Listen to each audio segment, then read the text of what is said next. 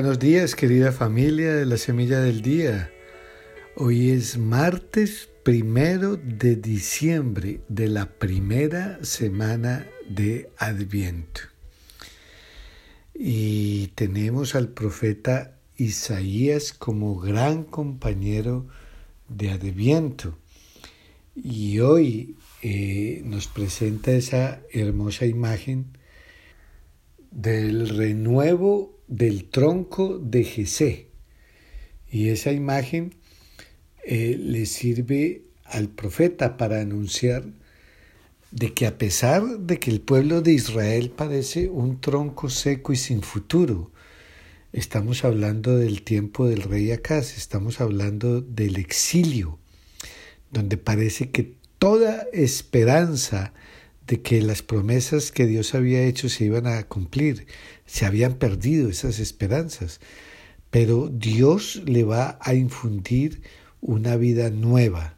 A ese tronco, un brote eh, nacerá, un vástago florecerá de su raíz.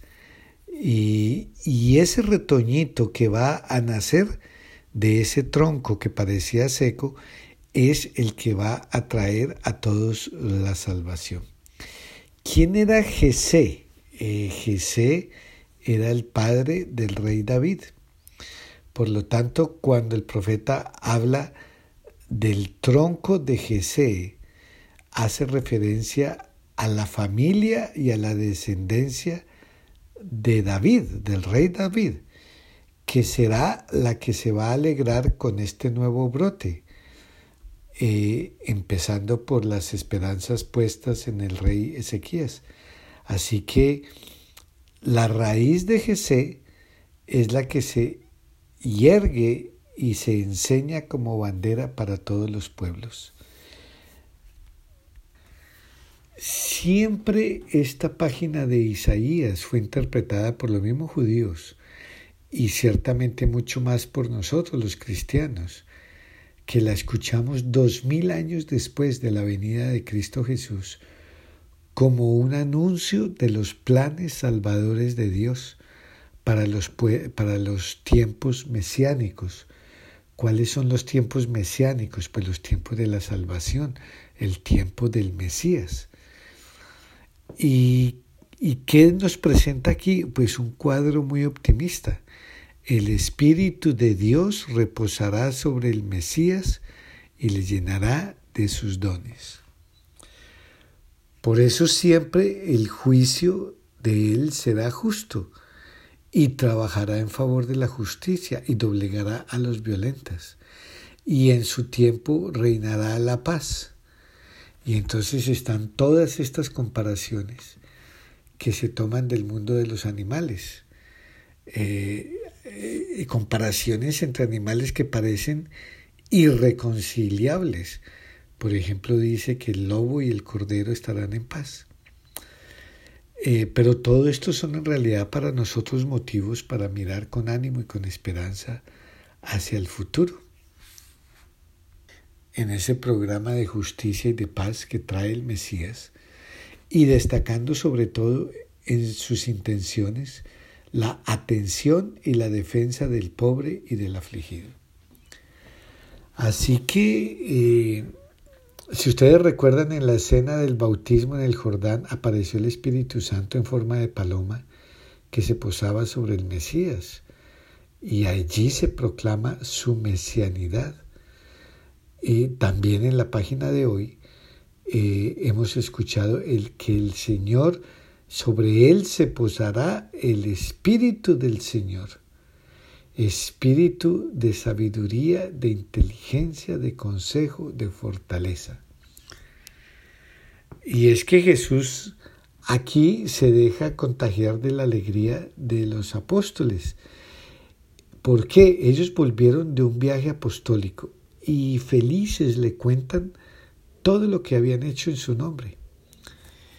Y entonces Él se llena de esa, de esa alegría y de esa sabiduría del Espíritu y pronuncia una de las frases eh, que está llena de paradojas, pero, pero que se ha quedado allí en nuestra historia.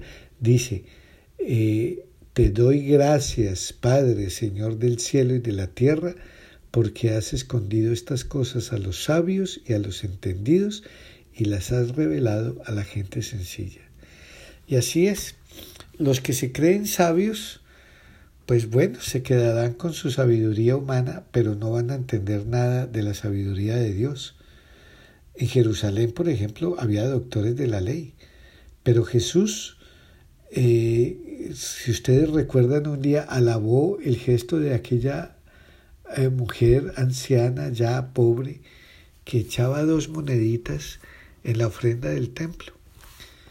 Así que los sencillos de corazón, los que están abiertos a Dios y a su presencia, esos son en verdad los sabios a los ojos de Dios. Y eso lo dijo María en el, en el Magnificat, porque a ella Dios la miró con predilección porque es humilde y porque es la sierva del Señor, eh, que del mismo modo que llenará de sus bienes a los pobres y a los ricos, los despedirá vacíos los ricos en el sentido de los que están llenos de sí mismos. Y es así hoy día, en un mundo que se considera muy autosuficiente y orgulloso de los progresos de la ciencia y de la técnica, eh, solamente entra el espíritu de Adviento en los que son sencillos de corazón. Fíjense que no se trata de gestos solemnes o de discursos muy preparados, sino en realidad de lo que se trata es de abrirse al don de Dios, de alegrarse de la salvación que nos trae. ¿Y, ¿Y quiénes son los únicos que no hacen eso? Pues los que están llenos de sí mismos. Así que, ¿quiénes van a vivir con profundidad la alegría de Navidad? Los humildes, los que saben apreciar el amor que Dios nos tiene. Y ellos serán los únicos que llegarán a conocer con profundidad al Hijo, porque eso se lo concederá el Padre. ¿Por qué? Porque los humildes son las personas que no se contentan con una alegría exterior y superficial, sino que son los que saben reconocer la venida de Dios a nuestra historia, del Dios que quiere ser parte de nuestra historia.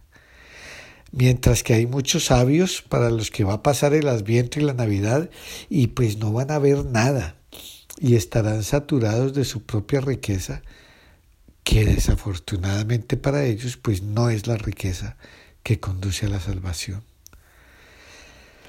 Así que nos tendríamos que preguntar, bueno, ¿y yo soy de esas personas sencillas? ¿Descubro la presencia de Dios cada día? ¿Le salgo yo al encuentro? Jesús sin duda quiere seguir viniendo a nuestra vida personal, a la vida de la sociedad, para sanar esa lepra, la lepra del pecado para seguir cumpliendo su programa de paz y de justicia, que, que ya está en marcha desde que vino hace dos mil años, pero que todavía tiene mucho camino por recorrer hasta el final de los tiempos. Recordemos, la salvación ya está entre nosotros, pero a la vez podemos decir que todavía no está del todo. Y esa es la tensión permanente de nosotros. Ya está, pero todavía no totalmente. Démosle una mirada al mundo y a nuestras vidas y veamos si hay signos de que el Mesías está con nosotros. Sabemos que signos del Mesías son, por ejemplo, cuando, donde se ve más paz, donde se, se ve reconciliación, donde hay justicia, tanto en el plano internacional como en el doméstico, como en cada familia, como en cada comunidad religiosa, en la parroquia, en nuestro trato con los demás, que son personas de diferente carácter y gusto. Bueno, aprendemos a convivir con ellas. Así, y esa es la manera que podemos anunciar al Salvador, y de esa es la manera que podemos decir que está en medio de nosotros.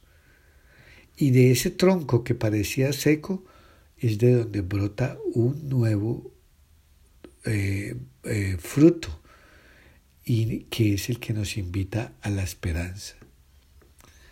Así, querida familia, que en cada Eucaristía no solamente hacemos memoria de la Pascua del Señor y no solamente nos dejamos llenar de su gracia y de su alimento, sino que también estamos siempre lanzando una mirada hacia el futuro.